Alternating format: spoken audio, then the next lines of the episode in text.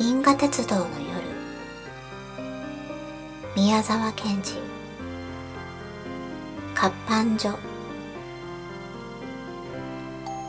ジョバンニが学校の門を出るとき同じ組の七八人は家へ帰らずカンパネルラを真ん中にして校庭の隅の桜の木のところに集まっていました。それは今夜の星祭りに青い明かりをこしらえて川へ流すカラスウリを取りに行く相談らしかったのです。けれどもジョバンニは手を大きく振って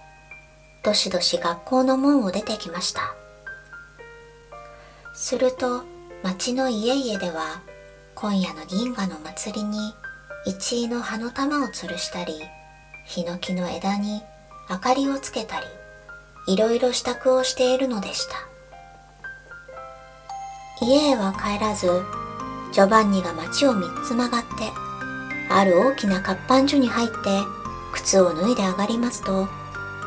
突き当たりの大きな扉を開けました。中にはまだ昼なのに電灯がついてたくさんの輪天気がバタリバタリと回りキレで頭を縛ったりランプシェードをかけたりした人たちが何か歌うように読んだり数えたりしながらたくさん働いておりました。ジョバンニはすぐ入り口から3番目の高いテーブルに座った人のところへ行ってお辞儀をしました。その人はしばらく棚を探してからこれだけ拾ってゆければね。と言いながら一枚の紙切れを渡しました。ジョバンニはその人のテーブルの足元から一つの小さな平たい箱を取り出して向こうの電灯のたくさんついた立てかけてある壁の隅のところへしゃがみ込むと小さなピンセットで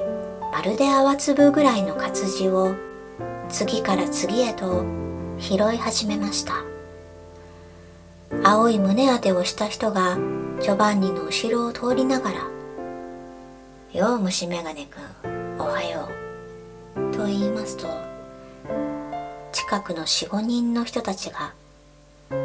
声も立てずこっちも向かずに冷たく笑いました。ジョバンニは何べんも目を拭いながら活字をだんだん拾いました。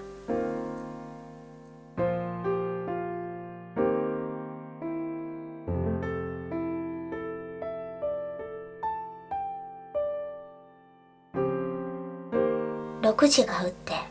しばらく経った頃ジョバンニは拾った活字をいっぱいに入れた平たい箱を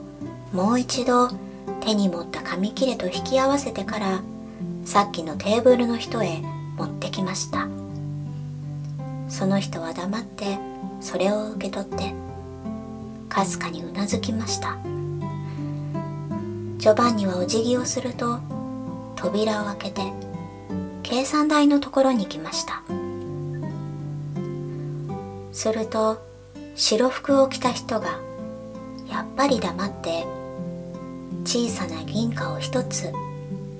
ジョバンニに渡しました。ジョバンニはにわかに顔色が良くなって威勢よくお辞儀をすると台の下に置いたカバンを持って表へ飛び出しました。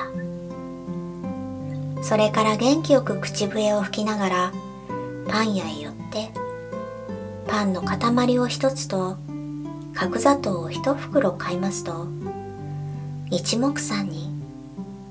走り出しました。